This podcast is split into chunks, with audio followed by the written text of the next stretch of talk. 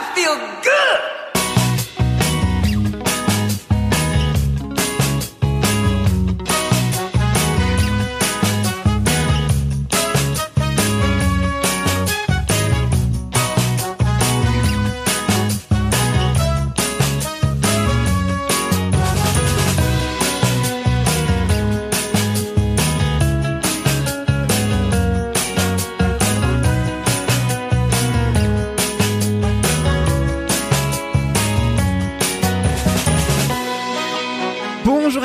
Bonjour à tous, je suis Yann et je suis ravi de vous retrouver pour ce tout nouveau numéro de l'émission qui vous veut du bien, ça s'appelle Bulle de Bonheur. C'est une émission hebdomadaire sur le bonheur, bien sûr, hein, le bien-être et la vie quotidienne, avec 12 chroniqueurs qui se succèdent par trois à chaque fois pour vous parler de leur spécialité.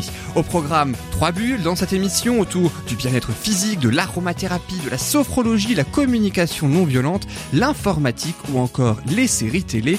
Il y en a pour tous les goûts. Et voici justement sans transition les trois spécialités du jour et donc les trois, tro- les trois chroniqueuses qui m'accompagneront aujourd'hui. On va commencer dans un premier temps avec eh bien, le zéro déchet. C'est la rubrique de Sandra qui s'appelle Le bonheur avec moins de déchets. Salut Sandra. Salut Yann. Sandra. Salut à Alors dis-nous de quoi vas-tu nous parler aujourd'hui? Alors aujourd'hui, je vais vous parler du zéro déchet dans la salle de bain.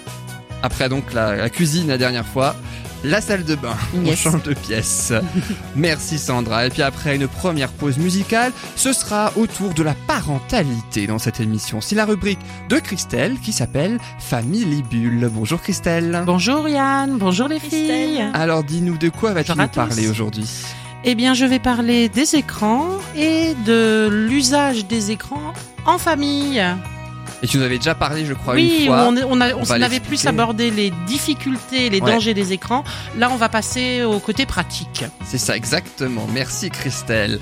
Et puis après une autre pause musicale, eh bien on va un petit peu sortir de ce studio grâce à la rubrique de Marie qui s'appelle Une bulle d'air frais. Salut Marie. Bonjour à tous. Bonjour Marie. Alors dis-nous de quoi vas-tu nous parler aujourd'hui? Alors aujourd'hui, on va parler des abeilles sauvages comme la dernière fois, mais cette fois-ci, comment les aider et comment les sauver. Et on va également parler du nourrissage des oiseaux. Tout un programme, hein Tout un j'ai envie de dire. Merci Marie. Et puis à la fin de cette émission, eh bien ce sera la traditionnelle rubrique de l'invité. Elle s'appelle Le bonheur de recevoir. Aujourd'hui, ce sera au tour de Perrine Mogra. Elle est membre des Colibris 68 à Kems. Alors bulle de bonheur, c'est parti tout de suite dans la joie et la bonne humeur bien sûr. Et juste avant de commencer Bulle de Bonheur, on rappelle que tout ce qui est dit dans cette émission, ce sont nos propos, nos avis et nos opinions à nous et en aucun cas ceux de la radio qui n'en est pas responsable. Alors comment ça va les filles? Bien. va. Content d'être de nouveau là. Content d'être Voilà, là à nouveau exactement. Ah oui. Content de vous revoir. Ouais. Eh oui, alors euh, c'est vrai que Sandra et Marie, on vous a, euh, on vous connaît un petit peu plus, hein, j'ai envie de dire, puisque je crois que c'est votre troisième émission, hein, c'est Mm, ça, ouais. euh, C'est ça. À chacune. D'autant que vous avez fait une émission ensemble, hein, vous connaissez déjà oui, la maintenant. toute première. La toute Ah, première. la toute première avec On Manuela avait qu'on sauté retrouvera la dans le prochaine. Oui. Ah oui, c'est ça, vous avez été les premières euh, à demander à faire la première, en quelque Voilà. sorte. Qu'est-ce que ça vous fait de vous revoir toutes les deux euh, pour la même Ben, c'est émission toujours un plaisir. donc. Voilà, un plaisir. En plus, je crois que vous, co- vous connaissez bien le, le sujet de l'une de l'autre. Oui, Exactement. à peu près, ouais. Donc en plus, ça tombe bien aussi. Hein, vous aurez certainement beaucoup de choses à vous dire et puis aussi beaucoup de choses à dire à Christelle aussi. Parce que Christelle, toi, c'est ta deuxième. Ma dans- deuxième, oui. dans cette émission, et oui, euh, puisque effectivement, lors de la troisième émission, c'était il y a un peu moins de trois mois à peu près, euh, deux mois même. Vite, hein. Eh bien, oui, ça passe très très vite. Hein. Tu nous avais euh, ainsi déjà proposé une rubrique, on le disait, sur les écrans. Tu peux nous rappeler de ce que tu nous avais dit euh, la dernière fois oui, lors de ta bien dernière sûr. La dernière fois, j'avais plus abordé le fait qu'aujourd'hui, le- les spécialistes de la santé se rendent compte que du danger des écrans et en font aujourd'hui un problème de santé publique. Donc on avait plus abordé les dangers euh, au niveau sanitaire, mais également au niveau euh, psychologique et au niveau social. Aujourd'hui, on va plus parler des outils et de comment mettre ces bonnes applications en, en place face à nos enfants. Et est-ce que tu peux te présenter en, en quelques mots pour les auditeurs euh, qui euh, ne te connaissent peut-être pas aussi bien que les autres, hein, puisque c'est ta deuxième Oui, oui, oui. Alors, je suis euh, éducatrice spécialisée libérale depuis à peu près 25 ans. J'ai été longtemps aussi directrice d'établissements médico-sociaux. Et depuis quelques années, je me suis spécialisée en faisant, en, en utilisant la sophrologie comme outil principal de travail. Et j'accompagne principalement les familles dans le cadre du conseil à la parentalité. Et j'aborde tous les sujets euh, inhérents aux soucis de communication ou d'éducation ou sanitaire avec les familles. Alors, on va je- évidemment, euh, tu vas en parler hein, dans quelques instants, donc Christelle, avec ta rubrique Famille Libule, donc de la mise en pratique de l'écran, euh, donc auprès des enfants. Je propose tout de suite de nous mettre dans le bain, c'est le cas de le dire, avec Sandra, donc grâce à ta rubrique qui s'appelle Le bonheur avec moins de déchets.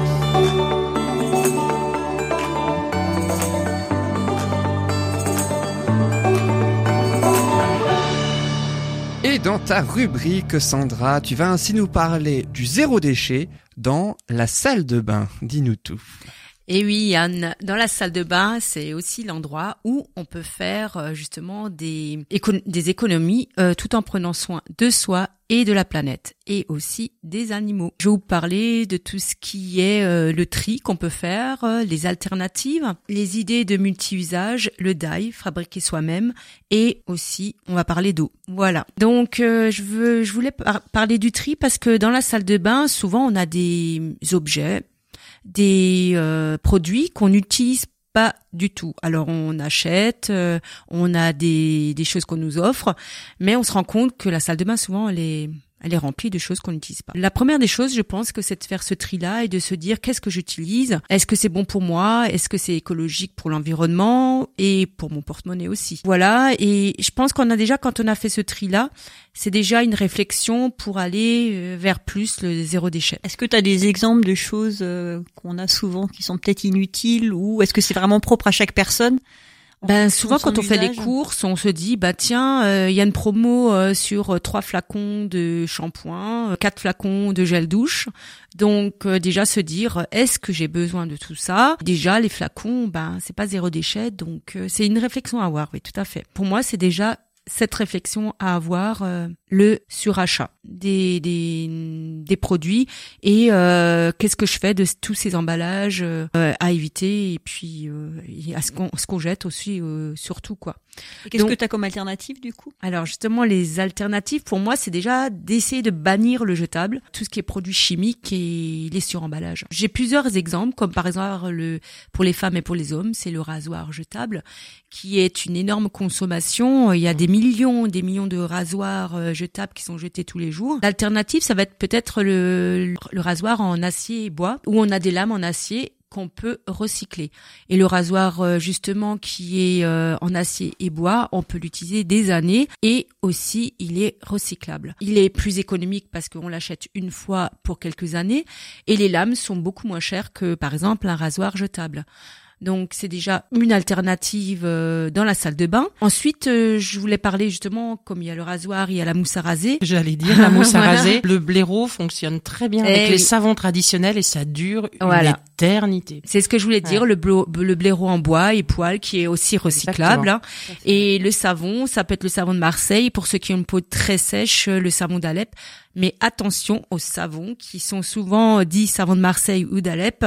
Faites attention aux d'où il vient parce que il faut qu'il soit bien estampillé euh, d'origine parce qu'il y a beaucoup de, de plus en plus de savons de Marseille d'Alep qui sont qui sont vraiment pas des vrais savons de Marseille ou d'Alep. Voilà, je voulais parler de ça. Il est déjà plus, c'est déjà aussi plus économique et en sachant que la mousse à raser, il y a des produits qui sont très mauvais pour la santé, comme euh, l'isopo, l'isopotame, qui est un produit qui fait mousser le, le produit et qui est très très mauvais pour la santé.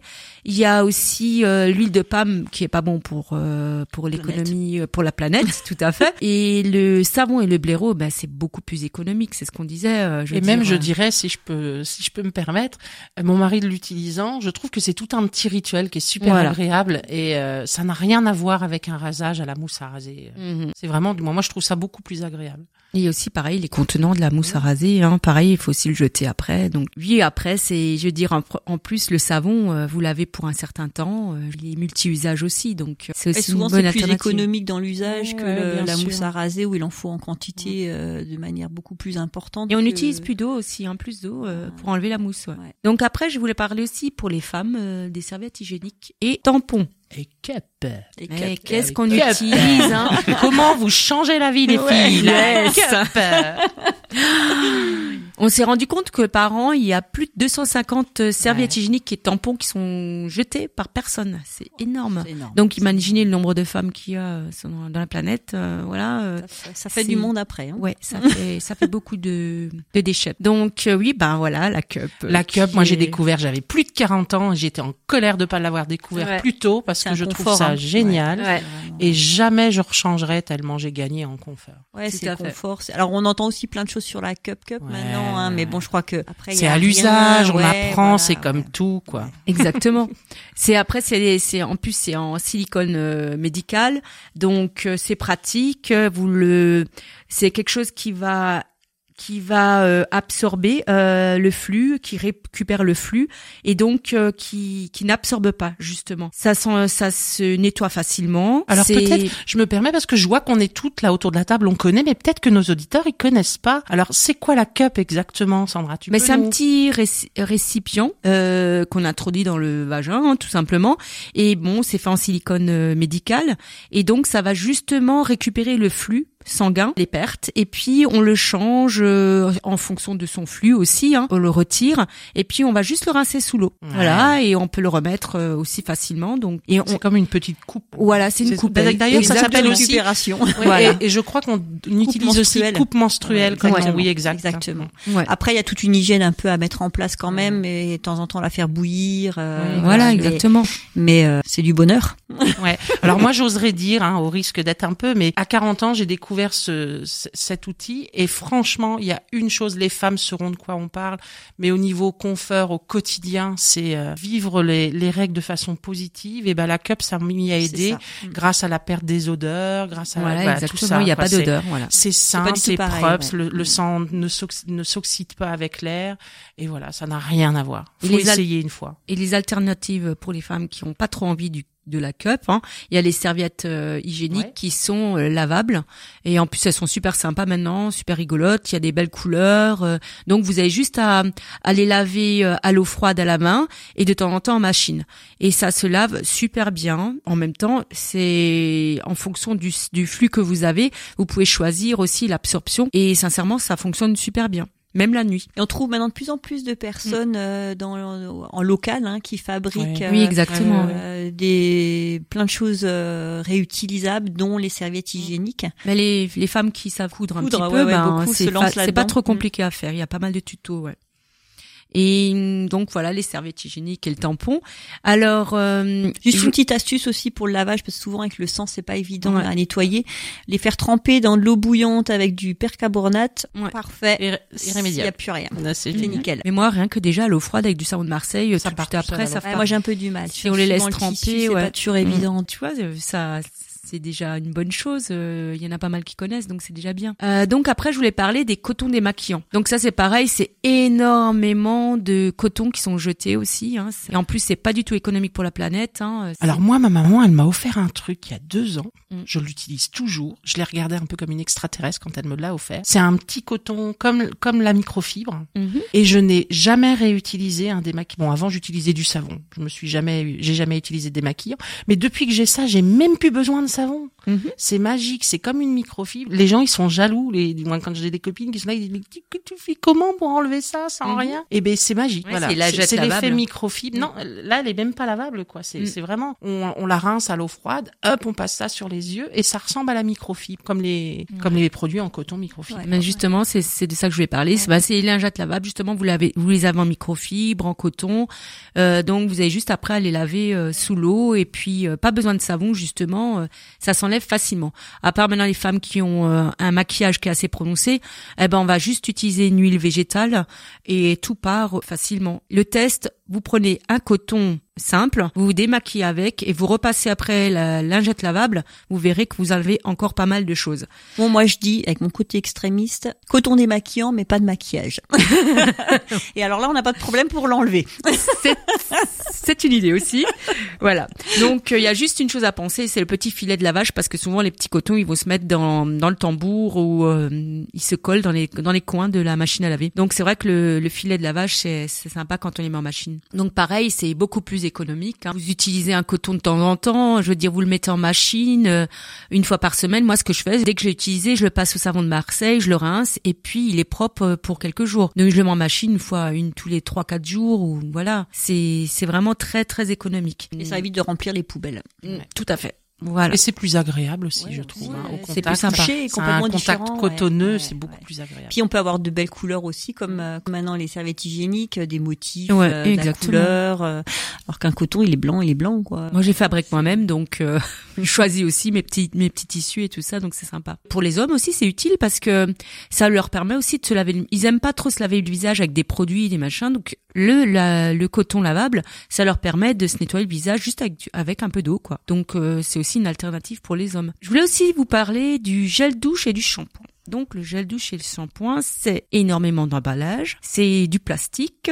c'est beaucoup de produits chimiques et c'est cher. Très. Voilà. Et ça prend de la place dans la salle de bain. Donc euh, voilà, je voulais vous parler justement de l'alternative qui est le savon euh, solide, hein, le, le fameux savon de Marseille, le savon d'Alep ou d'autres savons mais à base de produits naturels que nos chers artisans, on en a en Alsace, hein, qui fabriquent ça euh, avec sa ponification à froid. Enfin franchement, c'est des super bons produits qui sont beaucoup plus économiques et puis en même temps qui sont beaucoup plus sains pour la peau. Euh, voilà. C'est vrai qu'on voit de plus en plus, on entend de plus en plus des gens qui sont euh, réactifs et qui font des allergies maintenant Mm. à tout ce qui est shampoing ou, euh, ou gel tellement de douche, hein, parce qu'il y a tellement, voilà, il y a tellement de choses dedans euh, et on devient de plus en plus sensible. Hein, à force euh, d'être exposé à tout ça, nos, nos corps se réagissent en fait et euh, voilà, c'est une bonne alternative. Ou quand on a de l'eczéma, euh, les peaux ne supportent pas tout, donc Je voulais vous parler aussi des déodorants, stick, euh, tout ça. Il y a des alternatives aussi, euh, comme euh, les huiles, les huiles essentielles, l'huile de coco, euh, qui sont très très bonnes.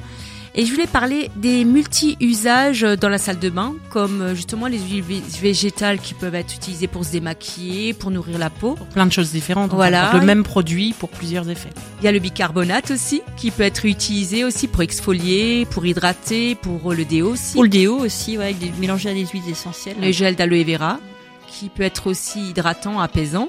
Il y a l'argile qui peut être utilisée en dentifrice ou en masque pour le visage, pour le shampoing.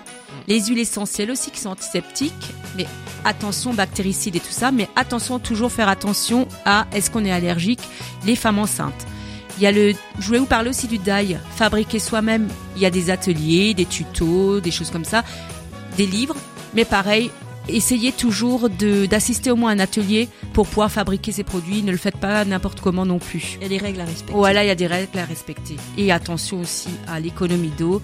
Alors, entre le bain et la douche, moi je dis, il n'y a pas de, de règles, mais attention, c'est plus l'importance euh, de la durée d'écoulement de l'eau qui est important. Et pour finir, je voulais partir toujours sur une belle citation. Hein. Ah, les. Alors, ouais, de Bea Johnson, qui est la salle de bain est une pièce dédiée à la santé, l'hygiène et la toilette. Or, le superflu, tels que des bouteilles de shampoing en double, des médicaments périmés et des produits jetables, y règne souvent.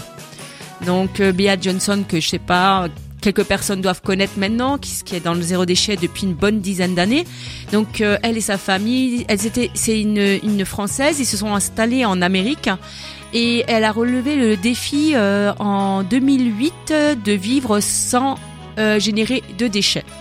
Donc voilà, elle a écrit euh, certains livres euh, qui, est, qui est sur le zéro déchet. Voilà, merci à tous. Merci, Merci Sandra. Sandra. Merci Sandra, dis donc pour euh, cette chronique sur la salle de bain et le zéro déchet. C'est vrai que tu les trouves où toutes tes citations comme ça euh, que tu nous donnes à la fin de tes chroniques? Déjà, j'aime les citations, donc euh, je cherche toujours euh, avec mon thème, je cherche une citation et je choisis celle qui me parle. et qui Donc, correspond le mieux euh, Oui, à ce que tu dis dans la chronique, hein, j'imagine. C'est vrai que t'avais- il y avait une citation de Gandhi, je crois que tu avais dit la première fois lors, lors, lors de la première émission et 15 jours plus tard, Annick a répété dans l'émission la citation Ouais, que toi tu avais Ouais, j'étais là. comme quoi tes citations servent, Ouais. tu vois, inspirent les C'est- chroniqueurs. C'est comme euh, le, le petit euh, le petit colibri, c'est Exactement. Il fait sa chaque, part. chacun fait sa part, voilà. Exactement. En tout cas, merci beaucoup Sandra pour cette euh, ce très beau commencement d'émission, donc puisqu'on a parlé maintenant et on sait euh, quoi faire dans la salle de bain afin d'éviter les déchets. Et puis dans quelques instants, eh bien, ce sera au tour de Christelle qui nous parlera ainsi de la parentalité et surtout des écrans auprès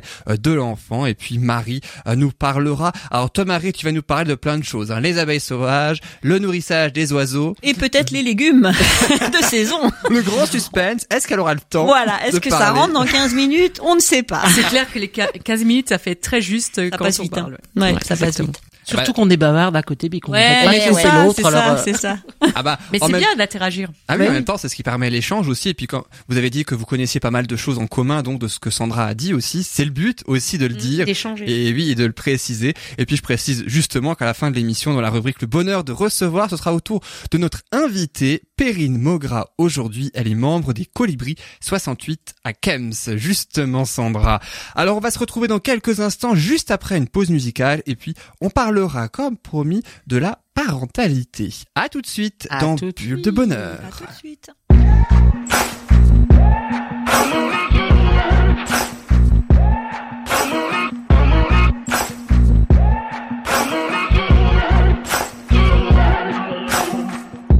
Maybe I'm foolish, maybe I'm blind. Thinking I can see through this and see what's behind. Got no way to prove it, so maybe I'm lying.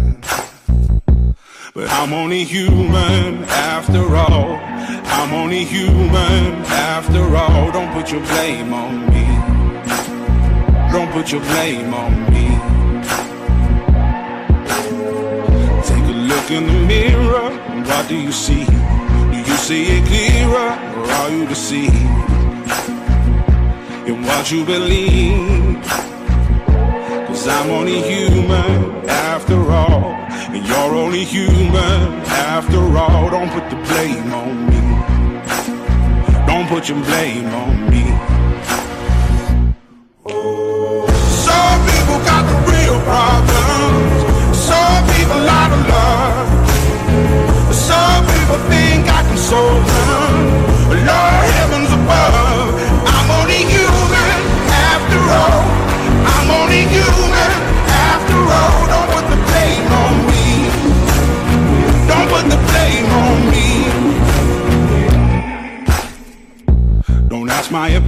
opinion, don't ask me to lie. And beg for forgiveness for making you cry for making you cry.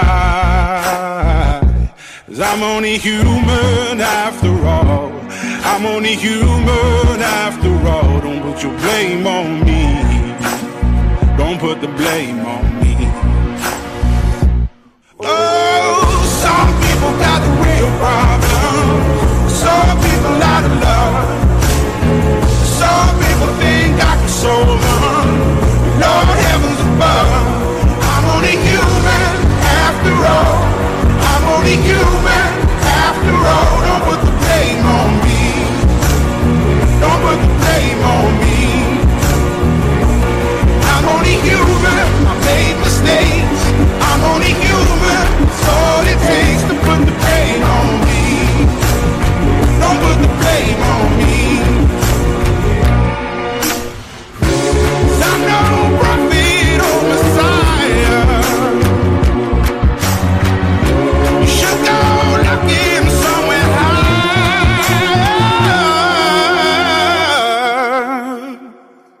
I'm only human after all.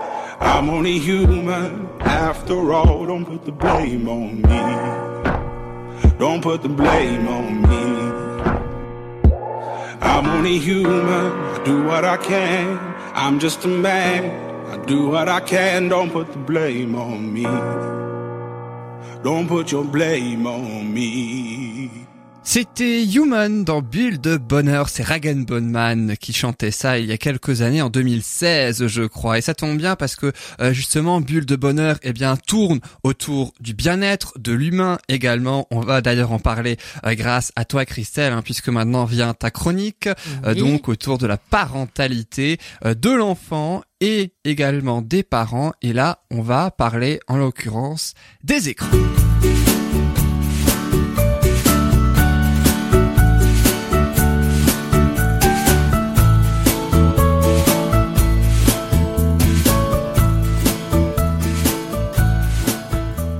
Alors petite question pour les trois chroniqueuses qui sont donc ici présentes. Est-ce que vous savez qu'est-ce que je préfère le plus dans cette émission? Nous. Être entouré que de femmes. Presque, ouais.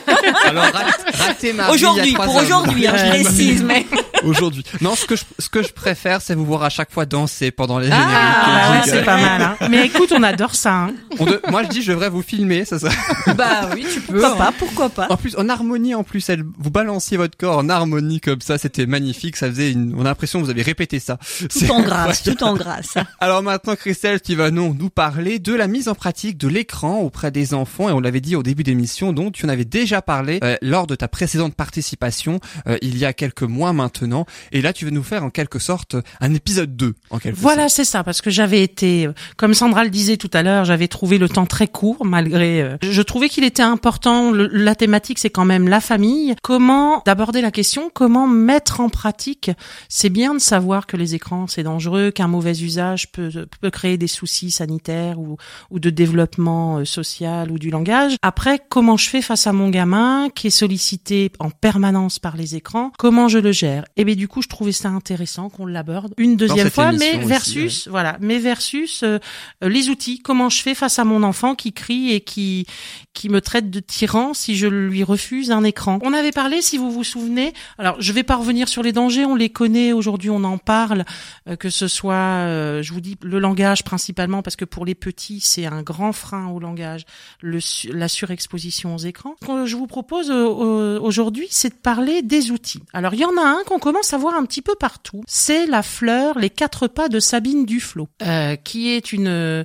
une spécialiste euh, psychologue qui travaille en CMP et qui a proposé quatre idées très simples, mais qui pour moi consistent la base vraiment d'instaurer à la la base à instaurer à la maison.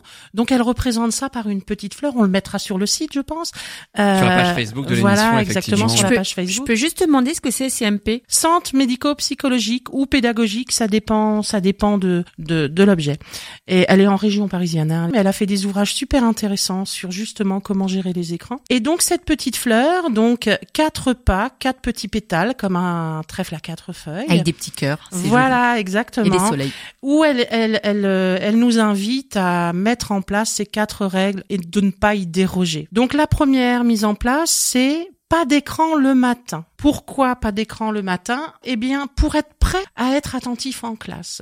Il faut savoir que les instituteurs aujourd'hui, ils repèrent à la première seconde quand ils voient les enfants rentrer en classe, ils savent quels sont ceux qui ont eu contact avec les écrans, parce que les enfants sont pas dans l'hyperactivité, mais sont hyper stimulés et ils, ils sont pas centrés. Hein, D'accord. comme on dit dans le jargon professionnel.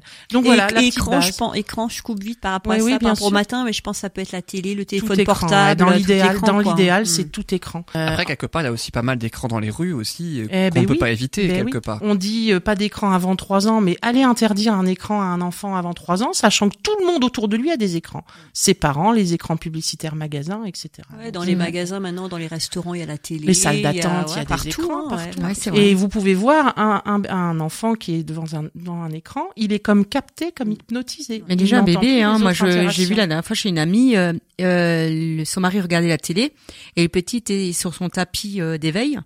Eh ben, il, tournait la tête vers la télé. Pourtant, il voyait pas l'écran, mais c'était juste le son. Il tournait la tête vers la Oui, télé. oui, bien sûr. Donc voilà, ce premier pas, ça ce premier petit cœur euh, qui est pas de télé le matin, pas d'écran le matin. Donc ça c'est assez simple à mettre en place. Il suffit de mettre les règles clairement en place dès le départ et de les discuter avec les enfants et toute la famille parce que le but dans dans cette histoire de gestion d'écran, c'est aussi que les parents se disciplinent puisque les parents aussi sont noyés par les écrans. On est moi la première tous, on est tous avec notre téléphone portable, on a, on a les mauvais réflexes d'aller vérifier le mail, euh, etc. Dans l'urgence. euh, Exactement. vite, vite, Donc voilà. euh, c'est une discipline qu'il faut mettre en place pour toute la famille et non pas seulement pour les enfants, puisque si on ne montre pas l'exemple, de toute façon ça ne fonctionne pas. Nous, par exemple, à la maison, c'est il y a un- à l'entrée une table. Un panier. Quand tout le monde rentre, le téléphone est posé et on met tout sur vibreur. Ouais, voilà, mais Tous, on ça. est sur vibreur jusqu'à une certaine heure et à une certaine heure, au-delà de 8 heures, c'est coupé. Mm. Les gens, s'ils veulent nous joindre, il y a un fixe et puis le reste du temps, c'est des moments en famille, des moments d'échange et il y a Et aujourd'hui, vous savez qu'il se fait de plus en plus aux soirées, en public, dans les bars, dans les restos, Mais ou je même à la maison. Il y a un petit panier. Le premier qui touche le téléphone, il paye Il a un gage. son apéro.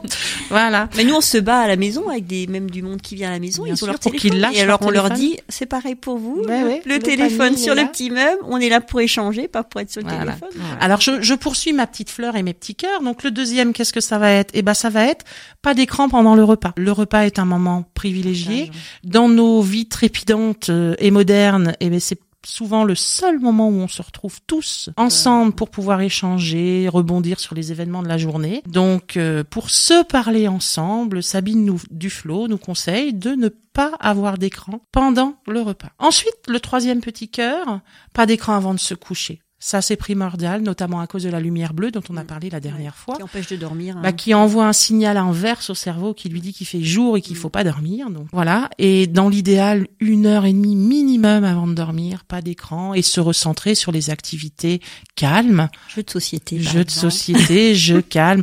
Pour les petits bouts, moi j'ai, il y, a- il y a certains jeux que j'adore, qui sont géniaux, qui créent des petits rituels de coucher. Je pense aux bisous dodo, je pense à tous ces petits trucs là. Voilà. petite Et là c'est pour voilà euh, une petite voilà, un histoire lecture.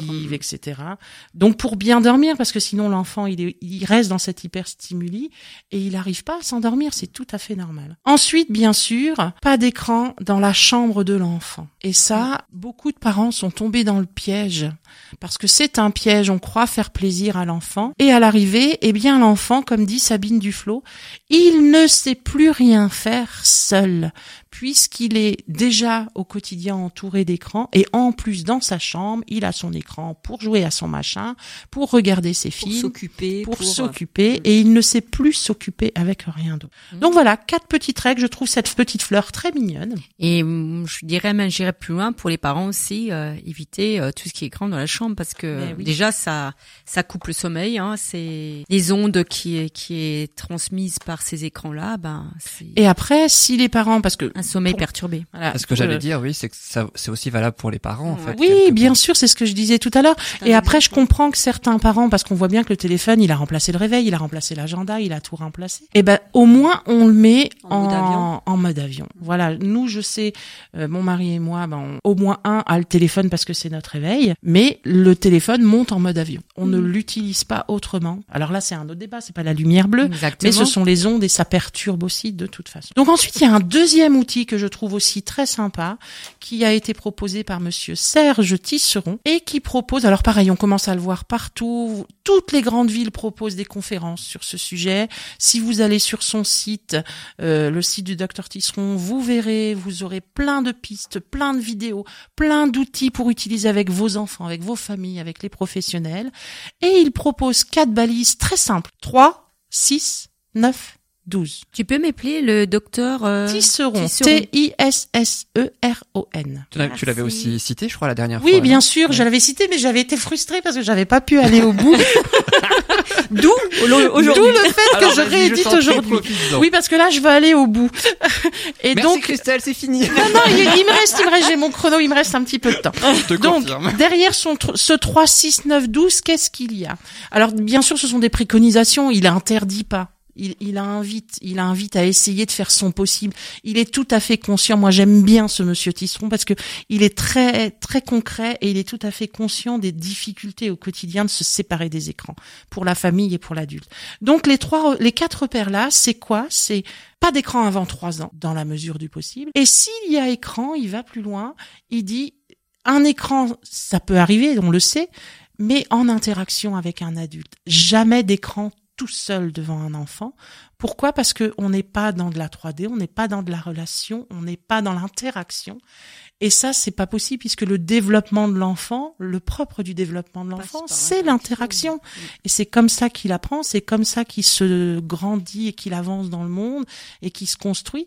Donc voilà, premier repère, pas d'écran avant trois ans. Et si vraiment vous, vous- ça arrive, eh ben on réagit. Ah, qu'est-ce que tu regardes? Oh, qu'est-ce que tu fais? Ah, t'as vu là? Oh, et on, on rebondit sur les choses qui pourraient questionner l'enfant. Ensuite, le deuxième repère, 6 ans. À votre avis, à 6 ans, qu'est-ce qu'on introduit? Qu'est-ce qu'on introduit? Bonne question. Parmi tous les écrans. Rien. Ben, tout ce qui Oui, est- bah oui, moi aussi, j'aimerais bien, Dans mais ça, c'est compliqué.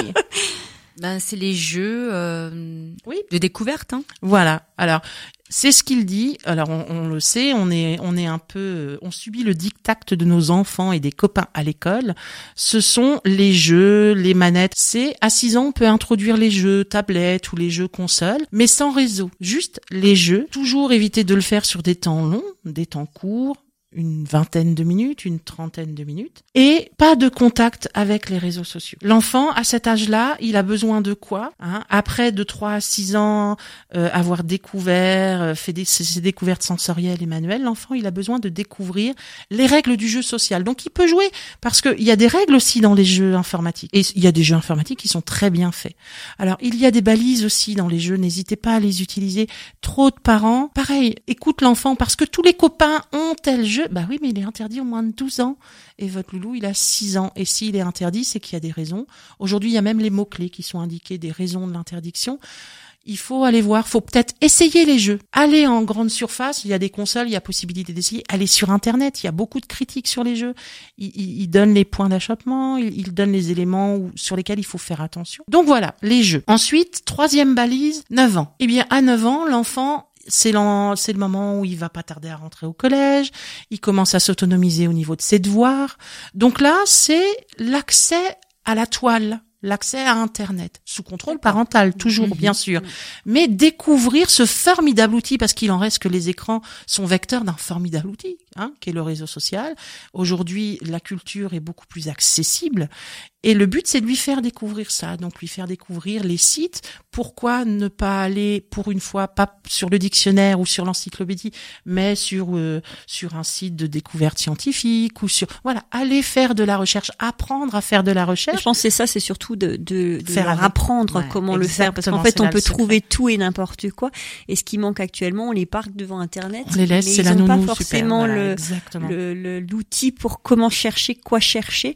Et c'est à nous aussi de les accompagner à ce niveau-là et de s'assurer que l'usage est bon. Du coup, Et, justement là, à 9 ans, c'est ce qu'explique Monsieur Tisson, c'est que l'enfant, il a besoin d'explorer tout ce qui est autour de lui, la proximité de son monde. Et entre 9 et 12 ans, c'est vraiment la période idéale.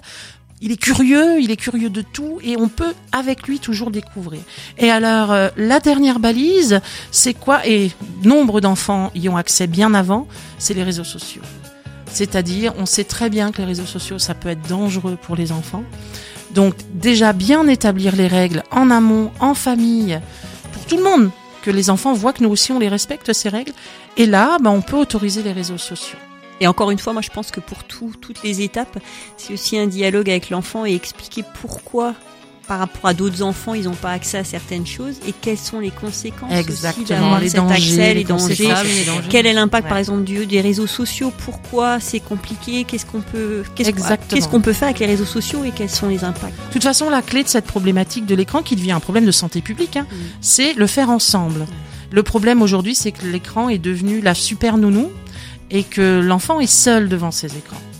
Donc voilà, donc j'entends le petit jingle, donc je vais pas faire ma petite citation, mais ma petite phrase clé euh, qu'il est bon d'utiliser, surtout quand les enfants grandissent, parce que quand ils deviennent autonomes, on leur laisse un petit peu plus de liberté. Il y a une psychologue, alors j'ai un trou sur son nom, mais la, la technique est tellement bonne que je la cite, qui dit si t'as pas d'autres moyens, au moins tu respectes le 20-20-20. Alors qu'est-ce que le 20-20-20 les filles? Alors là, alors là, eh ben toutes les 20 minutes, tu fais 20 pas et tu clignes 20 fois des yeux. Pour sortir de cet écran qui est tout près de ton ouais. regard, 20 pour minutes, aller 20 dégourdir ton cœur. Voilà, 20, 20, 20. Ok. Et puis clignage des yeux. Alors les 20 pas, ça peut être une danse endiablée, hein. Ça peut être passé Sur à le jingle chose. de la radio. sur le jingle de la radio, exactement. Et puis le, le cligner des yeux, c'est aussi pour sortir de cette lumière bleue et de ce regard fixe qui aussi. Il faut savoir que les myopies se sont énormément développées Il y a de gros problèmes, gros problèmes oculaires hein, qui sont euh, accentués. Voilà. hein. Donc pensez au 20 20 20 si vous n'arrivez pas à faire euh, à, à bloquer plus au moins ça que l'enfant prenne conscience qu'il doit quitter et pas être tout le temps sur les écrans. Voilà. Merci. Merci Christelle. Merci à vous. Alors c'est c'est vrai qu'en plus on en parle énormément hein, de, du danger des écrans, peut-être moins de la mise en pratique. Que faire? Pour Mais c'est ça, le problème.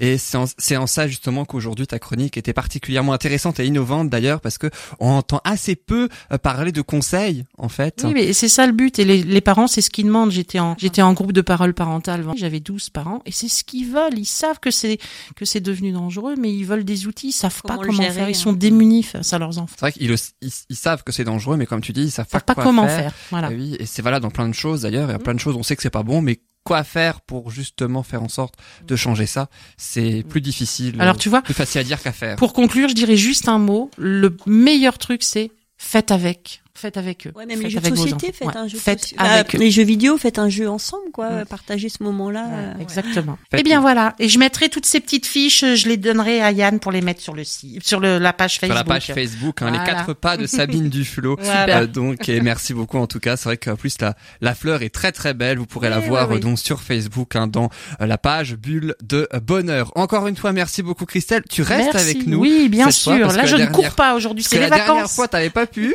Bon, du coup, t'as pas fait la fin de l'émission. Et là, enfin, tu peux. Donc, vraiment, on te remercie. Et puis, on va euh, donc faire une petite pause musicale comme à l'accoutumée. Puis, on se retrouvera ensuite pour la fameuse chronique de Marie, puisqu'on va sortir de ce studio en quelque sorte. Et tu vas nous parler des abeilles et des oiseaux. Bref, que tout ce qui vole. Tout ce qui vole. Tout ce qui vole. tout ce qui Tout vole. ce qui bouge, tout ce qui vole. C'est ça, tout ce qui vole, tout ce qui bouge. Ce sera juste après cette courte pause musicale. Restez bien sûr avec nous dans Bulle de Bonheur.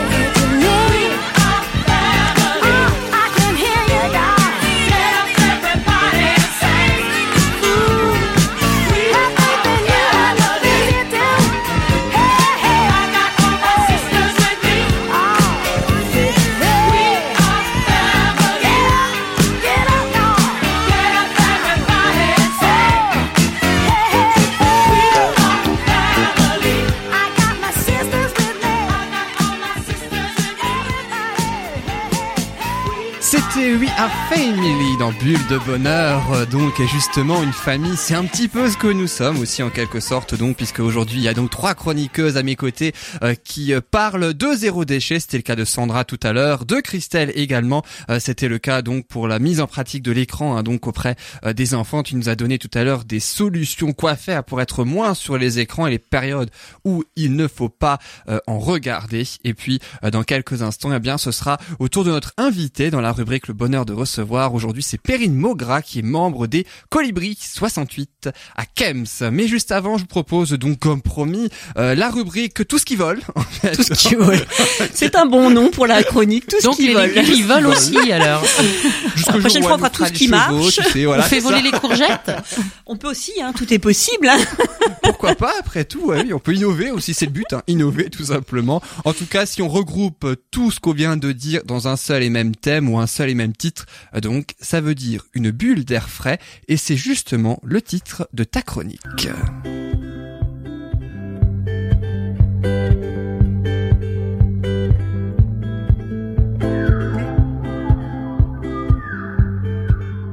Et comme je le disais donc, euh, Marie, eh bien, tu vas ainsi nous dire dans un premier temps comment aider les abeilles sauvages. Alors Tout comment on les aide? Tout à fait. Alors, pareil comme euh, comme Christelle, j'ai évoqué déjà les abeilles sauvages euh, lors de ma dernière chronique. Un sujet a très passionnant, c'est ça, ouais. tout à fait, un sujet très passionnant et du coup il y avait plein de choses à dire et pareil, C'est bien, je suis frustration, pas on la n'arrive seule à pas au bout. Tu sais, tu sais Christelle, il y a, y a 12 chroniqueurs, il y en a 12 qui sont frustrés. Mais je vois bien, j'imagine bien. Et on donc voudrait dire tellement de choses. Voilà, et donc j'avais parlé rapidement un petit peu de cet univers fascinant des abeilles sauvages. On connaît beaucoup les abeilles mellifères ou aussi appelées domestiques, mais très peu les abeilles sauvages. Donc j'ai parlé de ces, ces petits insectes et de leur écologie. Et rappelez-vous, en fait, j'avais évoqué différents types d'espèces avec différents modes de vie. Certaines vivent dans le sol, certaines vont vivre, enfin vont nidifier en fait dans le sol, d'autres vont nidifier dans les coquilles, d'autres vont nidifier d'escargots, d'autres nidifient dans des tubes, etc. C'est important, je le rappelle, parce que par rapport à la mise en place de solutions pour les accueillir, il faut aussi avoir en tête justement ces différentes écologies en fonction de l'espèce, euh, parce que chacune aura des besoins différents et donc c'est important pour l'accueil de toutes ces espèces et pas seulement d'une espèce, c'est d'avoir justement en tête qu'elles ont vraiment chacune des modes de nidification très différentes, une alimentation très différente d'une espèce à l'autre. Donc voilà, donc ça c'est ce que j'avais évoqué la dernière fois et je fais le lien avec le- la chronique de Christelle. Donc cette fois-ci, j'emmène les enfants dehors, Ah, je les sors des écrans Euh, et c'est très important et c'est souvent un peu le, le, le, le pendant de, de, de ce qui nous arrive actuellement. Les enfants ne sortent plus, les gens ne sortent plus et n'ont plus conscience de ce qui les entoure et pourtant c'est tellement beau et on en a tellement besoin de prendre conscience et ça sera aussi en lien avec la deuxième partie de la chronique sur les oiseaux. Alors pour revenir aux, aux, aux abeilles sauvages, donc je sais pas si vous connaissez parce que tout le monde n'était pas là à ma chronique, mais est-ce que vous connaissez un petit peu l'univers de l'abeille sauvage? Moi, pas beaucoup. Non. donc l'abeille sauvage rapidement ne fait pas de miel. Elle est juste là pour Polliniser, polliniser. ouais, voilà, Alors elle joue un grand rôle hein, dans notre dans notre vie. Elle est là pour nous donner l'alimentation entre guillemets. Alors qu'est-ce qu'il faut faire pour les accueillir? Donc on peut fournir le gîte et on peut fournir le couvert. Et l'idéal c'est de faire les deux et en plus de les avoir à proximité tous les deux. Alors je vais commencer avec le gîte. Pour le gîte, pour les accueillir, comme elles ont une écologie très variée, des petites choses toutes faciles à mettre en place, limiter le travail des sols pour celles qui vont loger dans le sol et nidifier dans le sol. Parce que si on retourne, on laboure, etc. Eh ben on tue, on, on écrase, on, on, on broie en fait le nid de l'abeille sauvage. Donc laisser des zones euh, de terre non travaillées et, euh, et simplement à l'état naturel. Euh, pareil, limiter les tontes parce que certaines vont se loger dans le sol au niveau du gazon. voilà, donc Je peux te poser un une oui. Elles, elles vivent pas en colonie, donc les abeilles Non, sauvages. Voilà, c'est ce Voilà. que c'est c'est ce que j'entends. Ah ok. Ouais, l'autre nom de l'abeille sauvage, c'est l'abeille Solitaire. solitaire. Bah oui, c'est ce que je Exactement. vois. Voilà. Donc elles acceptent la vie euh, avec euh, d'autres abeilles autour d'elles, mais elles ne vivent pas comme une abeille euh, domestique. Elles ne vivent pas dans une ruche, en communauté, avec toute une organisation, avec l'ouvrière, la reine, etc. Mhm. C'est pas du tout le cas hein, pour l'abeille sauvage. Elles ont une durée de vie aussi très limitée. C'est une de quelques semaines à quelques mois, suivant l'espèce. Donc c'est c'est très très Mhm. court. Par contre, elles ont une durée de, de, de développement très long avec une période de latence en hiver, etc. Et donc elles vivent soit dans le sol, donc laisser des coquilles d'escargots vides dans le sol, on a tendance à les écraser, les ramasser, les enlever. Non, laissez-les parce que certaines espèces vont aller faire leur nid dans la coquille d'escargot. Mhm. Donc laissez aussi des, des tas de bois. Certaines vont se loger dans le bois, c'est le, le cas des abeilles charpentières. Donc elles vont creuser le bois, d'autres vont utiliser la terre, les matériaux qu'elles vont trouver dans votre jardin pour construire elles-mêmes un nid. Donc voilà, donc laissez en fait place à la nature dans le jardin, ne pas avoir tout nickel avec que de la haie du type tuya, mais vraiment permettre à chaque espèce de trouver un lieu pour pouvoir nidifier et s'y installer. Mais en fin de compte, moi, quand je rentre mon bois, régulièrement, l'hiver, je trouve une abeille et je me dis, mais qu'est-ce qu'elle fait là, celle-là? Je comprends pas.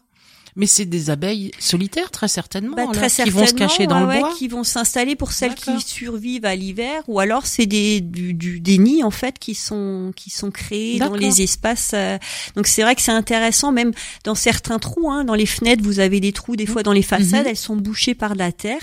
Derrière se cachent des des, des cocons d'abeilles qui vont émerger au printemps. Donc vraiment laissez des, des, des, des creux dans vos façades, laissez des tiges de bois creuses comme le donc la renouée du Japon qu'on trouve un peu partout chez nous, euh, ou alors du bambou ou euh, d'autres types Avec de bois cavités. creux avec des cavités. Euh, posez ça, faites des petits hôtels. Alors évitez, je le répète, je l'avais dit déjà la dernière fois, évitez la l'hôtel à insectes classique comme on voit dans toutes les industriel. villes énorme avec tout type d'insectes c'est super c'est magnifique ben non c'est une catastrophe euh, bah, écologique Ah bon? Bah, Parce qu'en fait on, a, on ça, Ils ont pas accueille le même euh, écosystème. non, puis on accueille le parasite à côté de le. Enfin, voilà, donc il y a les parasites et l'animal qui vont se mélanger, donc on a le prédaté et le prédateur. Pas très logique, donc faut créer des espaces un peu dédiés pour que ben le parasite et, et, et l'autre animal ne soient pas en contact direct, même Mhm. si la nature doit se faire à un moment donné. Mais l'idée c'est pas de concentrer le tout, parce que Non, quand parce on qu'après, concentre, la diversité, il y a plus. hein. ben voilà, et puis on fait l'effet inverse. Hein. Ouais. On va, on va, on va tuer tout le système, quoi. Donc ça n'a pas d'intérêt. Et en plus, c'est souvent des choses qui sont pas gérées, donc euh, ben, l'effet attendu est pas du tout là. Faites plutôt des petits espaces, des petits abris à, à abeilles, des petits abris à, à, à coccinelles ou autres, mais de les répartir, ne pas avoir tout à un seul endroit, le répartir, les répartir en fait, vraiment Mhm. permettre la diversité, mais sans En tout plus, ça pour la famille, je trouve ça encore mieux parce que ça fait à chaque fois un nouveau monde à Mais découvrir. bien sûr, ça fait une petite étape Ouais. dans le jardin, d'avoir des points de repère, les oiseaux d'un côté, les insectes, enfin voilà, d'essayer de... Pareil, bah, l'oiseau c'est le prédateur aussi de, de l'abeille, donc si on les a tout, tout de suite à côté, c'est sûr qu'on va aider les oiseaux, mais on va aussi euh, perdre les abeilles. Donc faut, faut vraiment respecter comme dans la nature en fait, re- re- recréer l'environnement naturel pour chacun des, des Et insectes. pour euh, des personnes qui n'ont pas de jardin, qui ont juste un balcon, est-ce qu'il y a Alors la on peut aussi de faire quelque chose bah, bien sûr, mettre des petits hôtels avec des petits tubes. Euh, on a eu le cas, j'ai eu une amie qui a installé ça euh, là, il y a un mois. Euh, elle avait déménagé sur Mulhouse en appartement et elle avait participé au nettoyage des cocons. Et elle m'a dit ah j'aimerais bien. Je dis écoute, je te mets pas de cocons à disposition, j'ai pas envie de. Il y avait peut-être pas de chance pour les abeilles. Je dis mais on fait un essai, on met des tubes et on verra ce qui se passe. Si autour de toi il y a la nourriture, elles vont s'installer. Il y a une semaine, elle m'a envoyé une photo toute contente, heureuse, c'est génial, super, j'ai mon tube qui est bouché. Euh, Est-ce que c'est elle? Bah oui, c'est elle. Donc oui, elles se sont installées. Donc c'est possible, mais il faut encore une fois fournir le le gîte et le couvert. Donc dans la ville, c'est le couvert, c'est quoi? le couvert, alors c'est des plantes, euh, des plantes mellifères. Alors chaque espèce aura ses plantes. Il y en a certaines qui sont très spécialisées dans certaines plantes, donc elles vont aller se nourrir que de ce nectar ou de ce pollen. Et d'autres, comme la domestique principalement, peut se nourrir de plein d'espèces de, de, de sortes de plantes variées. Donc voilà, mettez plein de sortes de fleurs qui ont des floraisons très étalées. Donc les premières démarrent en février, les premières abeilles arrivent fin février. Donc avoir des fleurs à floraison précoce et qui couvrent jusqu'à septembre, octobre. Donc essayez d'avoir un- une variété de plantes de préférence indigènes qui sont donc locales, qui ont l'habitude de pousser chez nous. Hein. Souvent, c'est ce Mhm. qu'il y a de mieux, c'est ce qu'il y a de plus adapté aussi aux insectes qu'on a Oui, chez nous. C'est valable pour n'importe quel pollinisateur et n'importe quel insecte. Mais c'est de favoriser vraiment, euh, stopper les haies qui n'ont pas du tout d'apport ou les arbres qui n'apportent rien, mais y mettre des, des haies florales, des prairies fleuries, euh, voilà, de varier le type de plantes pour permettre soit aux abeilles mellifères et aux bourdons, par exemple, les prairies fleuries, c'est ce qu'elles pré- ce qu'ils préfèrent, Mhm. et de mettre des plantes indigènes, voire horticoles, mais non invasives pour tout ce qui est abeilles sauvages, qui elles sont plus spécialisées dans ce type de plantes. Donc c'est vraiment d'avoir un maximum de choses. Euh, par exemple, les muscaris sont des plantes, euh, des, bulbes en fait, hein, qui sont très très précoces et qui sont idéales pour euh, les, osmies, qui sont les toutes premières à sortir au printemps. Et c'est vrai que je dis souvent pour les pour les villes aussi, hein, il y a de quoi faire. Euh, c'est de remettre aussi ben les gazons, laisser l'herbe, laisser l'herbe pousser, laisser des friches, euh, remettre ben comme ben je pense que Perrine va en parler avec les colibris, euh, c'est refaire des potagers euh, de partage en fait dans les villes qui bah du coup permettent d'accueillir aussi les insectes parce qu'on y met l'alimentation. Donc Mhm. c'est des toutes petites choses, des arbres aussi dans les villes.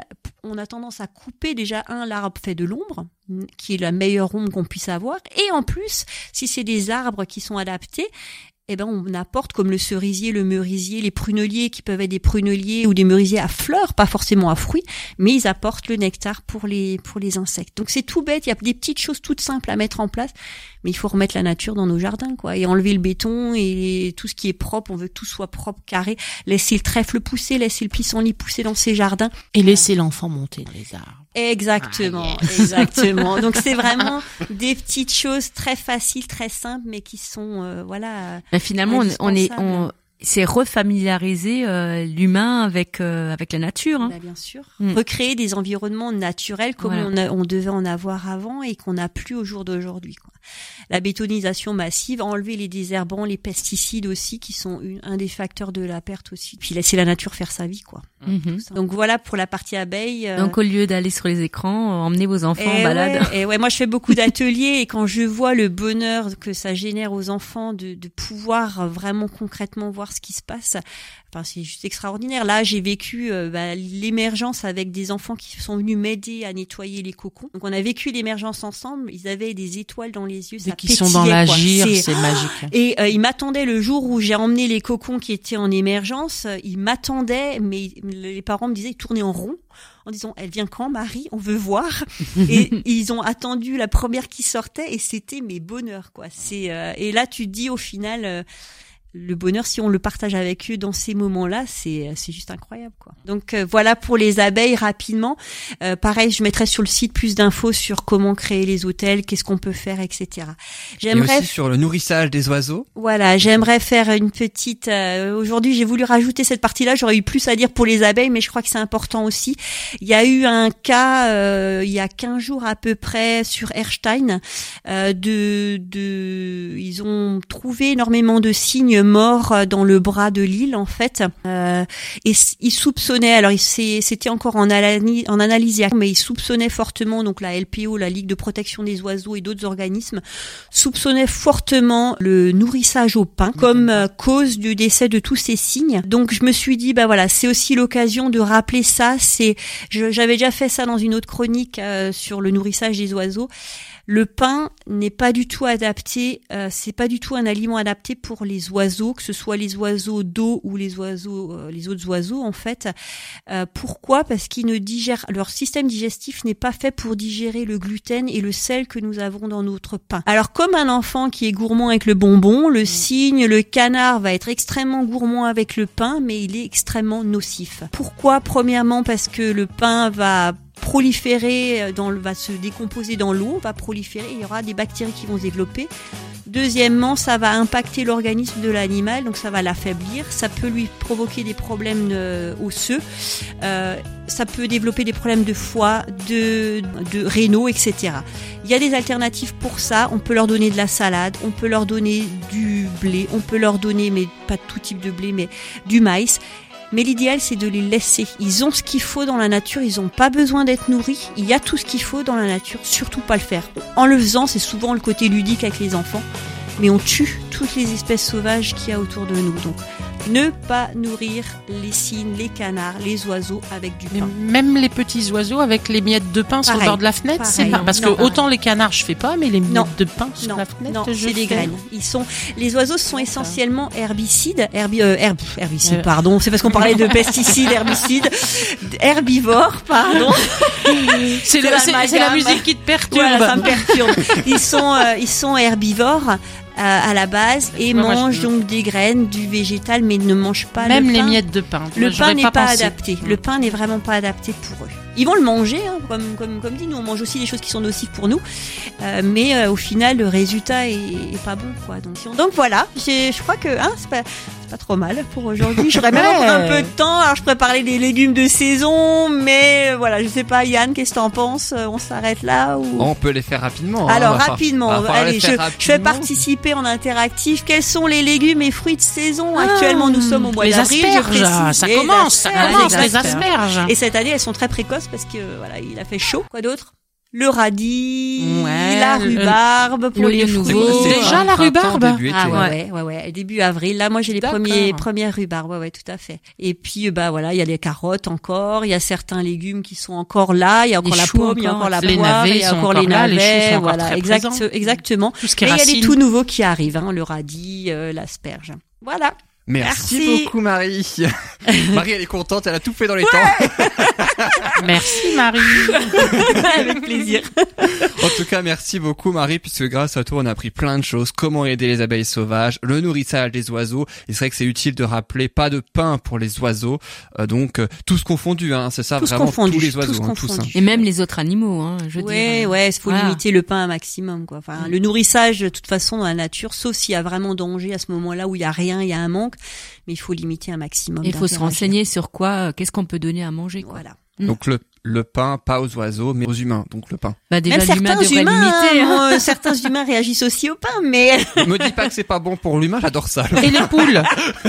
Et les poules. les poules, non, elles, parce qu'elles ont cette capacité à manger, elles sont omnivores, elles mangent de tout, hein, elles mangent les coquilles, j'avais peur. mangent- Non, non, non, non, non, non. Non, non, pas les poules. voilà. Les poules on peut, les poules on poules. peut, Voilà, Voilà, elles ont exactement. un autre système digestif. C'est ce qui me semblait. On a appris encore une fois tout plein de choses et puis on apprendra encore plein de choses tout à l'heure puisque euh, quelque part est-ce qu'on peut dire qu'on reste à peu près dans le même sujet ou dans le, le même thème euh, on va dire globalement? En tout cas avec notre invité hein, puisque dans la rubrique le bonheur de recevoir et ce sera dans quelques instants et bien ce sera au tour de Perrine Maugra qui est membre des Colibris 68 à Kems. On se retrouve juste après ça, juste après cette chanson, deux circonstances j'ai presque envie de dire et en rapport avec ta chronique Marie et aussi par rapport à celle de l'invité. On se retrouve juste après ça.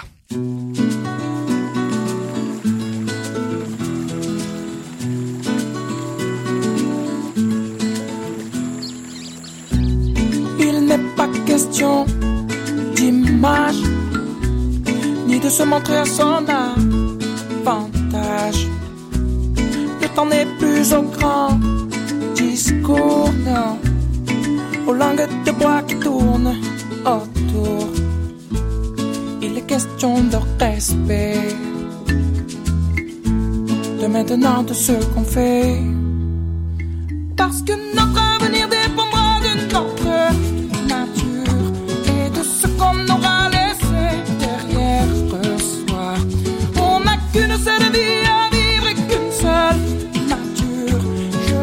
m'en aller sans un regret derrière moi.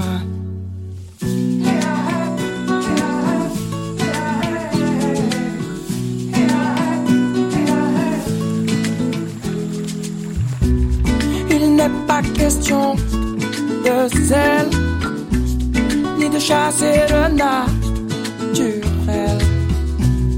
L'homme est un animal sauvage, qu'il n'est pas fait pour les cages. Il est question d'être six milliards, sous le même toit, la même mare. Parce que notre avenir dépendra de notre nature et de ce qu'on aura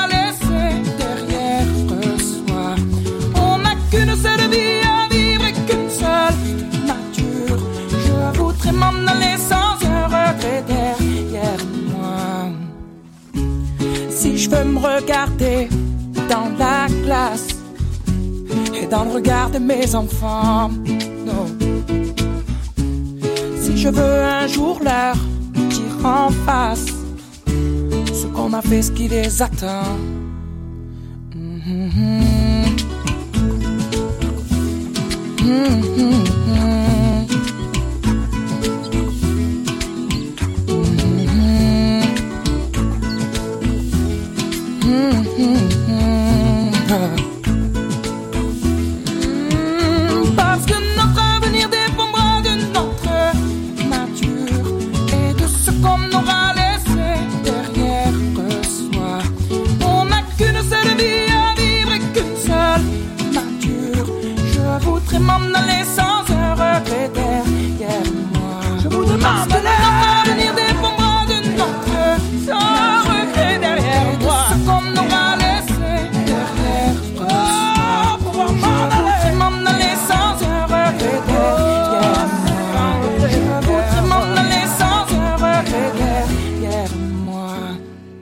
C'était donc Christophe Mahé, et oui, dans Bulle de Bonheur, donc avec sa chanson qui s'intitule Nature, tout simplement. Euh, donc, hein, comme je le disais, une sorte euh, ainsi de, lien avec et la rubrique de Marie, et puis la prochaine rubrique qui s'appelle Le bonheur de recevoir. Mais juste avant de passer à la prochaine rubrique, euh, Marie et Sandra, écoutez bien ce petit extrait que je vous propose, puisque tu l'avais dit d'ailleurs, hein, Sandra, tout à l'heure, c'est la première émission à laquelle vous avez participé. Eh bien, euh, vous aviez évoqué toutes les deux, en particulier Sandra, les colibris. Écoutez. Quand on me demande oui, pourquoi le zéro déchet, euh, de toute façon ça sert à rien. Ben non, moi j'ai envie de raconter la petite histoire euh, du petit colibri. Un jour, il y a un petit colibri, il y a un incendie dans une dans une forêt et donc tous les animaux sont prostrés devant cet incendie, ils sont ils sont terrifiés et là vous, on voit le petit colibri qui fait son petit voyage, euh, ramène de l'eau euh, dans son petit bec et puis il le jette sur le feu. Et il fait des allers-retours comme ça euh, à, à s'épuiser. Et à un moment donné il y a le, le tatou qui lui dit euh, agacé mais pourquoi tu fais ça euh, ça sert à rien? Et donc le, le petit colibri lui répond ben moi je fais au moins ma part voilà. Et ça c'est je trouve que je dis pareil quand les gens me disent oh mais ça sert à rien ce que tu fais ben je dis moi au moins je fais ma part Ah, tu te souviens ça de Sandra de ce que oui tu oui avais tout à fait. Et je le sors encore euh, régulièrement. Ah bon? Alors, on aime à la sortir. oui parce que quand on me dit le zéro déchet zéro déchet c'est trop compliqué euh, c'est si c'est C'est ça ce que tu ben avais dit voilà lors de la, lors de la première oui. émission et tu avais justement parlé des colibris. Et justement, ça fait une parfaite transition avec donc la fameuse rubrique Le bonheur de recevoir. Aujourd'hui, on a ainsi le bonheur de recevoir Perrine Mogra.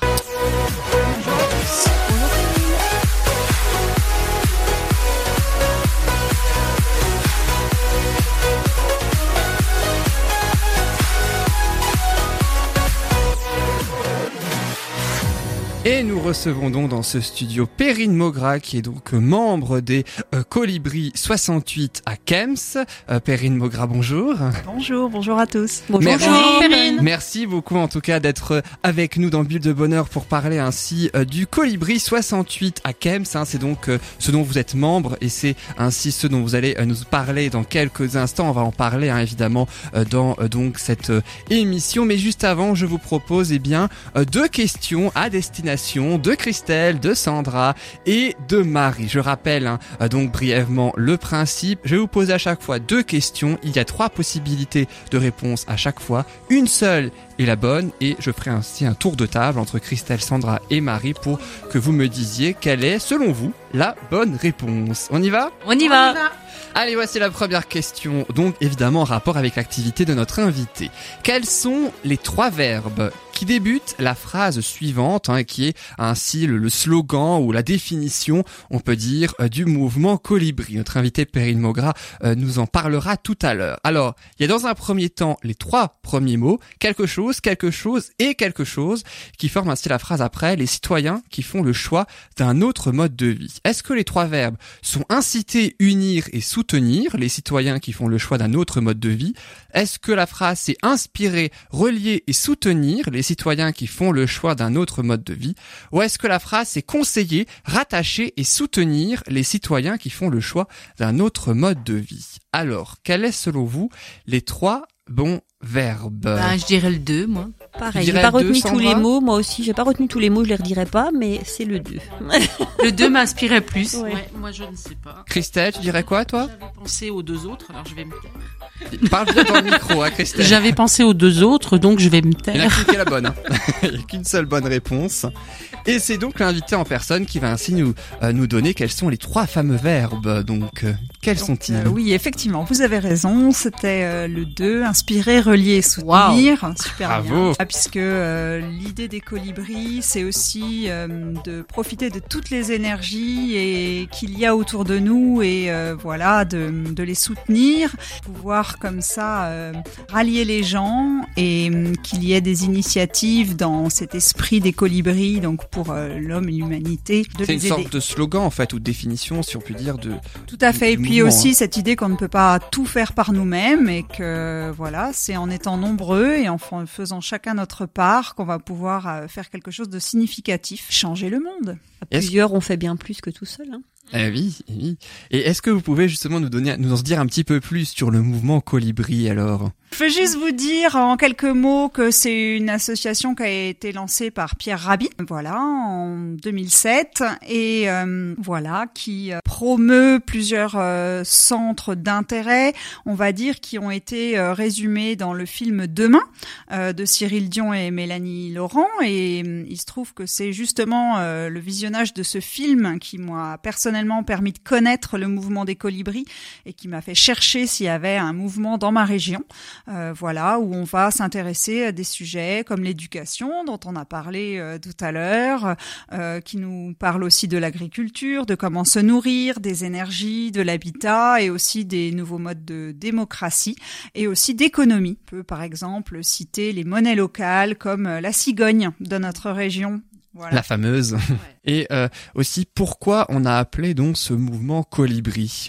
Alors, Ah bah, c'est exactement euh, la légende hein, euh, dont on vient de, de parler, qu'on a qu'on a rappelé ensemble. C'est exactement ça, c'est de faire chacun notre part, de, de se dire que voilà, on n'est pas, euh, on a une, euh, une influence et qu'on n'est pas complètement euh, à subir ce qui se passe autour de nous, qu'on peut tous faire quelque chose par notre propre moyen, euh, avec le temps qu'on a, avec l'énergie qu'on a, euh, les capacités qu'on a, et que toutes les énergies sont bonnes à prendre. Et on reprend les, les choses en main, je vais dire, euh, à la base, au niveau des citoyens. Et euh, justement, c'est vrai que euh, la- ce que tu as dit, Sandra, euh, tout à l'heure, ou dans la première émission et que j'ai rapporté aujourd'hui, c'est une sorte de légende, hein, justement, dont Oui. tu nous avais parlé. Hein. Ouais, Euh, donc, euh, lors de la Mm. toute première émission, euh, avec aussi euh, la fameuse, euh, tu as enchaîné ensuite avec la fameuse, la fameuse phrase, pardon, de Gandhi, qu'on a parlé euh, justement tout à l'heure. Et puis la deuxième question aussi pour euh, vous, très chère chroniqueuse, toujours en rapport donc avec le groupe Colibri 68 à Kems, plus particulièrement pour cette question. Quel événement le groupe Colibri 68 de Kems, donc, a-t-il organisé dernièrement? Trois possibilités de réponse. Est-ce que l'événement c'est c'est quoi le bonheur pour vous? Est-ce que c'est le potager de mon père ou est-ce que c'est le grand rubis? Quel événement a été organisé par Colibri 68 de Kems? Tu peux répéter les options? Les, les options, c'est quoi le bonheur pour vous? Le potager de mon père ou le grand rubis?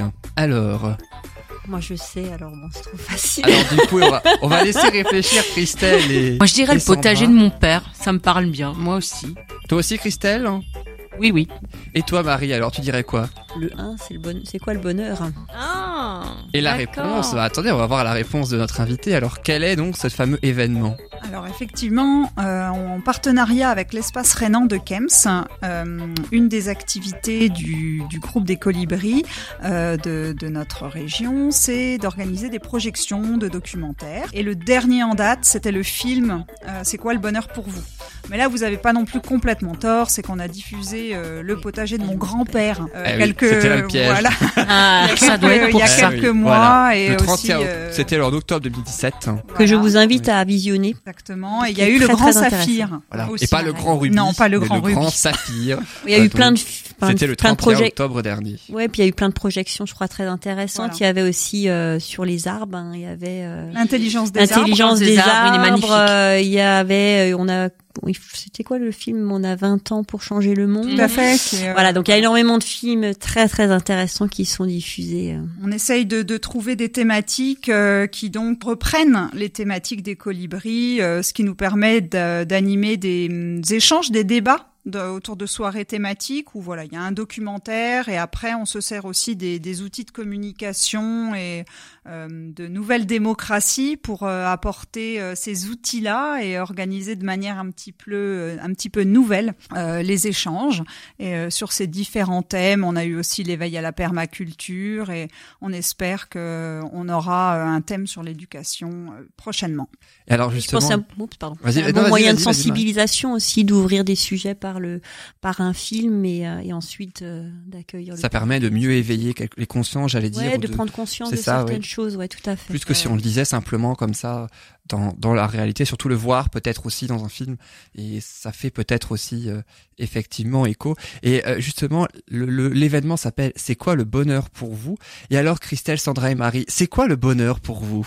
L'instant philosophique de Bulle de bonheur. Être là aujourd'hui, c'est du pur bonheur, par exemple. Ouais. Voilà, c'est un Marie. élément du bonheur. Il faut pas grand chose en fait. L'instant hein, présent, L'instant présent, voilà, tout à fait. Donc pour vous, c'est l'instant présent, le bonheur. Ouais, c'est Ouais, ça, l'instant partager. présent et le partage. Partager, Ouais, partager un bon moment, échanger. euh, Et pour et pour vous alors, Perrine Maugras, c'est quoi le bonheur pour Eh ben moi, ce que j'ai retenu euh, du film, alors effectivement, le partage, c'est quelque chose qui est revenu beaucoup quand on a fait ce- cette petite animation débat à la suite de la projection, mais c'est aussi cette notion que le bonheur euh, est, à l'intérieur de nous, que notre société actuelle essaye de nous faire croire qu'on la trouvera à l'extérieur, soit par de la consommation, soit par un autre moyen, et qu'en fait, euh, pas du tout. C'est en nous qu'on va la trouver, et uniquement en nous. Et puis aussi euh, la notion qu'on a tous un genre de capital bonheur au départ, mais que même si ce capital n'est pas très important, on peut travailler dessus et on est euh, acteur de notre niveau de moteur, de bonheur, pardon. Euh, on est moteur, voilà. Va être moteur de notre bonheur. Voilà, c'est ça, Le avec bonheur, c'est euh, notre moteur. Voilà. avec euh, des outils comme le yoga, prendre soin de soi, bien manger, faire du sport, se reconnecter à la nature, et tout ça, c'est ce qui nous apportera le bonheur, le bonheur si on Être dans l'écologie intérieure. Et l'écologie intérieure, on avait aussi parlé dans une émission. Euh, donc c'était euh, la troisième justement, celle que tu as faite, Christelle.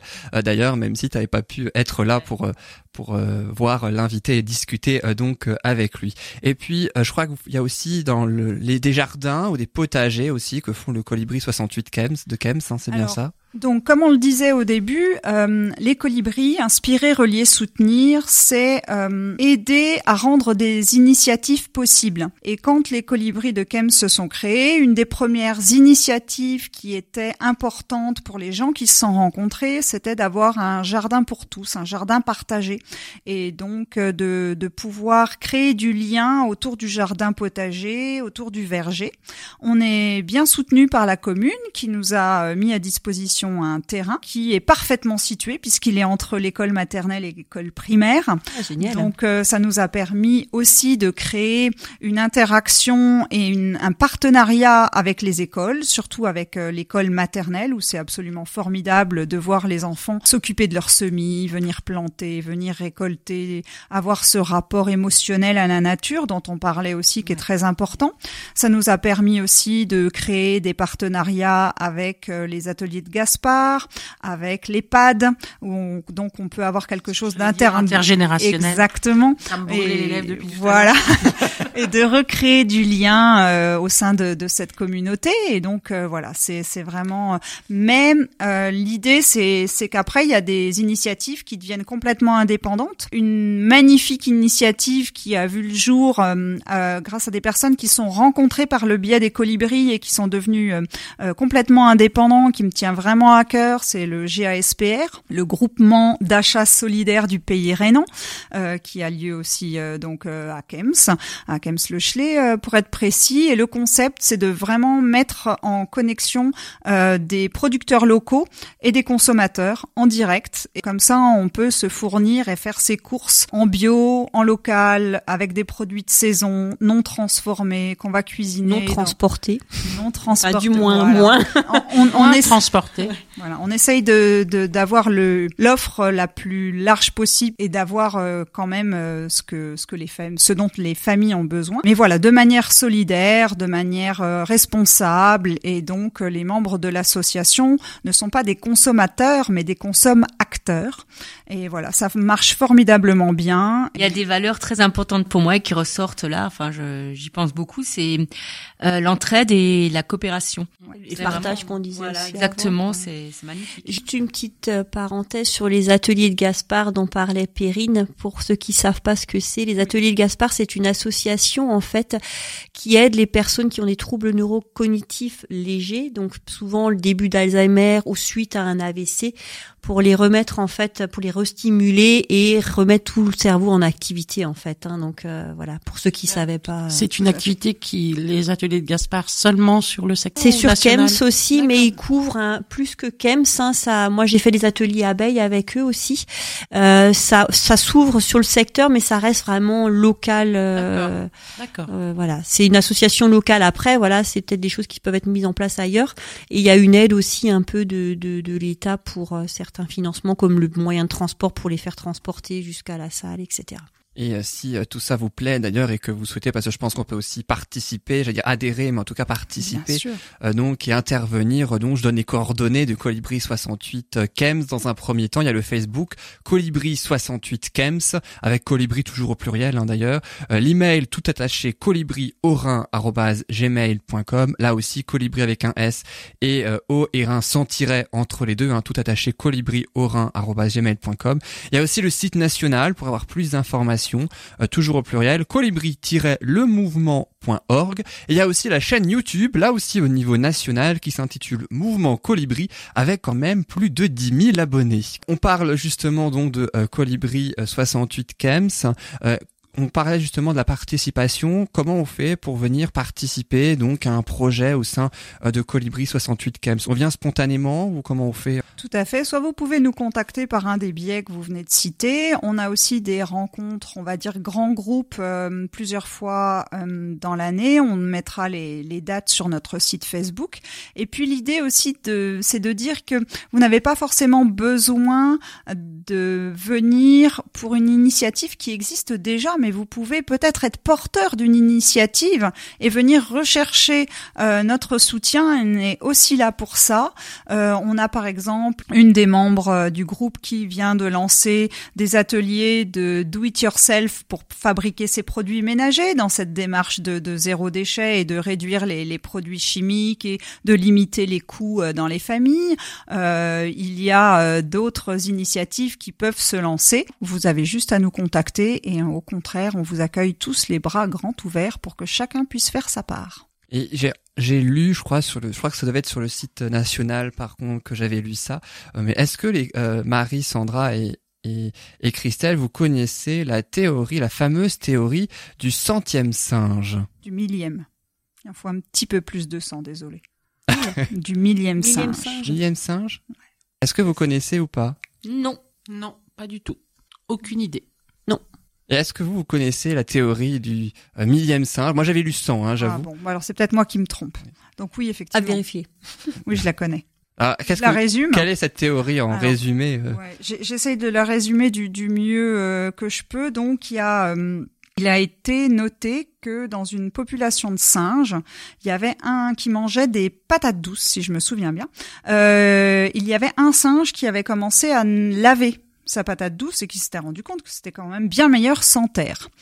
Et euh, un singe l'a imité, un deuxième singe l'a imité, ensuite ils sont imités les uns les autres, et euh, à un moment, on s'est aperçu que quand on dépassait un chiffre, euh, non seulement toute la population qui était en contact, mais toute la population, en gros, mondiale de l'espèce, lavait ses aliments.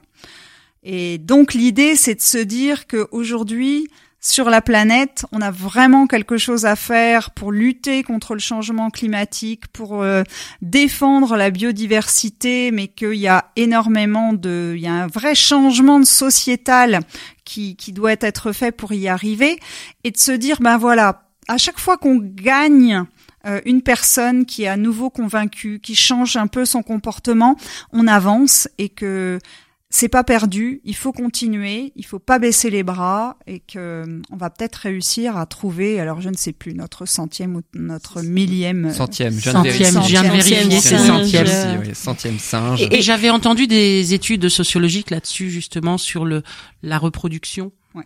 Et c'est exactement ça. La reproduction des gestes et des habitudes et des règles Autodéterminé. Et, et moi, je vois autour de nous, nous, on est très sensibilisés à tout ça. Et en fait, euh, j'ai récemment notre dessinateur de l'entreprise, Gilles, qui est un ami aussi, qui m'a dit Marie, tu sais quoi? Vous n'en parlez pas tant que ça. Vous en parlez de manière positive en disant voilà ce que vous vous faites, mais vous n'allez pas juger ce que nous on fait. Mais le fait de d'en parler de ce que vous faites, etc. En fait, il m'a dit bah, j'ai transformé, j'ai changé ma manière de voir les choses juste de t'entendre parler de ce que toi tu fais et la manière positive dont tu en parles et en fait a suffi à faire changer les choses.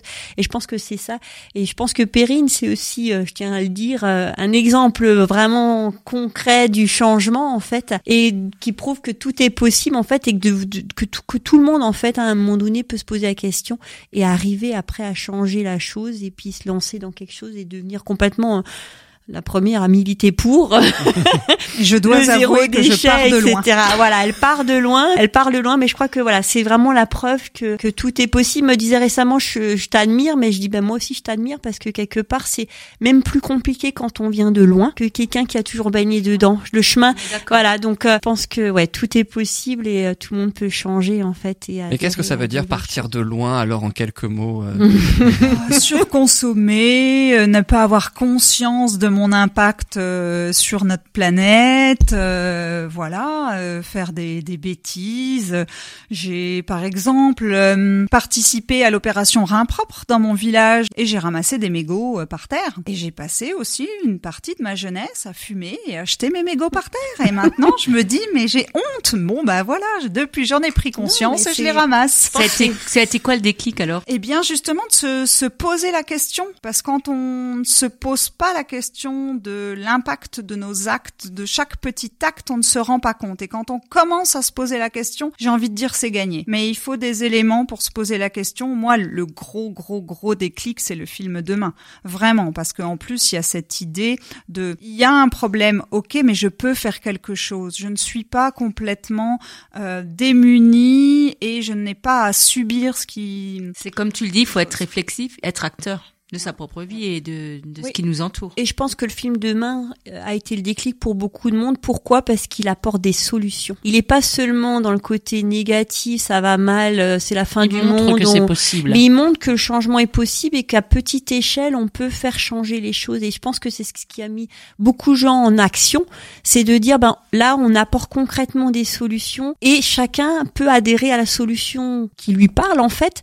Mais rien que d'adhérer déjà à une solution, ben on fait déjà un peu notre part. Et je pense que c'est le film qui a généré le plus de réactions parce qu'il était positif. Et on change de ce côté négativiste. Et je crois qu'il a eu le Alarmiste. hein. Et je crois qu'il a eu le César du meilleur euh, documentaire, je crois. Euh, donc c'est dire si en plus il a été très apprécié et très vu aussi et qu'il est à voir euh, effectivement. Et puis je rappelle une dernière fois les coordonnées euh, donc du groupe Colibri 68 Kems avec la page Facebook Colibri 68 Kems et euh, le euh, le- l'adresse mail euh, donc colibri orin tout attaché gmail.com. En tout cas merci beaucoup Perrine Mogra d'avoir été avec nous pour parler euh, donc de euh, cette de Colibri 68 Merci, Kems. Merci beaucoup. Merci, Merci, de m'avoir reçu. Merci, Merci, beaucoup. Merci à tous pour votre accueil. Et puis merci aussi, eh bien, euh, le, le merci traditionnel donc aux trois chroniqueuses de cette émission, Marie-Christelle et Sandra. Comment c'était alors pour vous aujourd'hui? Comme d'habitude. Hein. Moi, je dirais Top. beaucoup moins frustrant parce que j'ai pu finir mon sujet. Et l'émission. Et l'émission, j'ai pu rester jusqu'au bout. Moi, je dirais que la frustration, tout doucement, elle s'atténue, mais elle est encore là. C'est parce que t'as, on explique, hein, t'as pas eu le temps de tout dire. Voilà, c'est. Ah, je suis J'essaye, gentil, mais mais pas toujours, tu voilà. vois, c'est ça le truc. Mais oui. En tout cas, merci beaucoup à toutes les trois puisqu'on a appris pas mal de choses grâce à vous. Et puis, c'est vrai qu'à chaque fois, chaque chronique et chaque bulle de bonheur donc permet tout simplement d'être plus heureux. Euh, donc, euh, et c'est le principe euh, donc de cette émission. On se retrouve évidemment la semaine prochaine avec trois autres chroniqueurs ou plutôt trois autres chroniqueuses puisque la semaine prochaine on parlera mariage avec Manuela qui sera présente mais aussi aromathérapie avec Sylvie et enfin on continuera Christelle de parler parentalité avec Virginie qui sera là la semaine prochaine. Oui, exactement. Merci encore à toutes et à tous et puis merci évidemment aux auditeurs de nous avoir écoutés aujourd'hui pour cette émission mais aussi pour celles et ceux qui continuent depuis la première émission euh, donc euh, à euh, nous écouter. On vous souhaite une excellente fin de journée, une excellente fin de semaine et puis on vous dit à la semaine prochaine. À bien bientôt. sûr. À bientôt. Salut tout le monde. À Merci, au revoir. bientôt.